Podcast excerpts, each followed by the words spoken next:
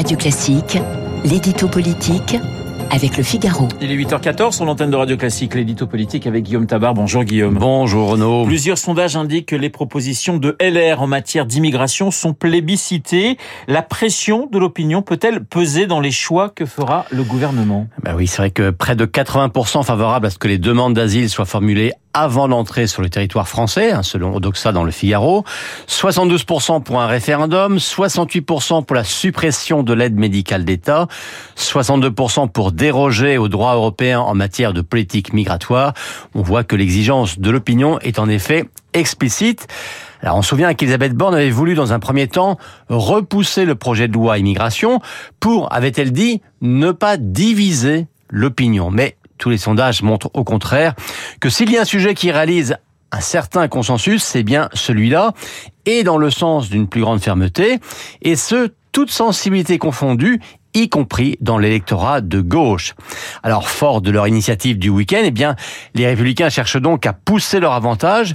Euh, ils ont écrit une lettre hier à Emmanuel Macron, lui demandant de convaincre sa majorité, qui, on le sait, est beaucoup moins allante sur cette question. Cette majorité, justement, est-elle en train de, de bouger? Oui, elle bouge, mais elle bouge dans les deux sens, ce qui fait apparaître de manière évidente des divergences au sein de la Macronie. Euh, vous avez tout un courant, et pas uniquement ce qu'on appelle l'aile gauche de Renaissance, qui dénonce les propositions de LR, euh, qui voit dans le rétablissement de la primauté du droit national sur le droit européen une sorte de Frexit, euh, qui accuse la droite de faire un copier-coller du Rassemblement national.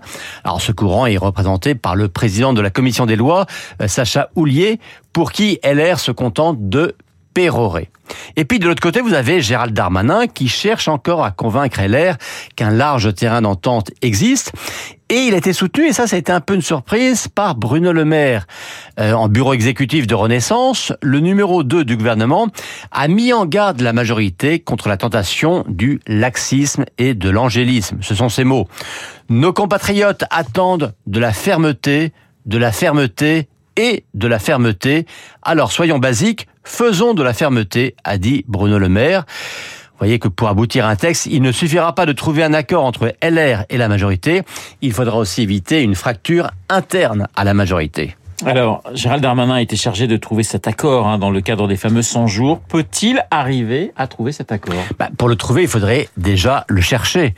Euh, or, cela fait trois semaines maintenant que le ministre de l'Intérieur a été chargé de reprendre des consultations. Et ça n'est que demain qu'il a son premier rendez-vous avec le sénateur LR François-Noël Buffet, un spécialiste de ces sujets. Et son deuxième rendez-vous sera dans dix jours avec le président du Sénat, Gérard Larcher. Ça fait assez peu, euh, peut-être parce que toutes les réponses sont déjà connues d'avance. Hein. On sait que le LR ne veut pas entendre parler du titre de séjour sur les métiers en tension et que Renaissance met son veto à une retouche de la Constitution. Vous voyez, il y a encore beaucoup, beaucoup de chemin à faire. L'édito politique signé Guillaume Tabar tout de suite.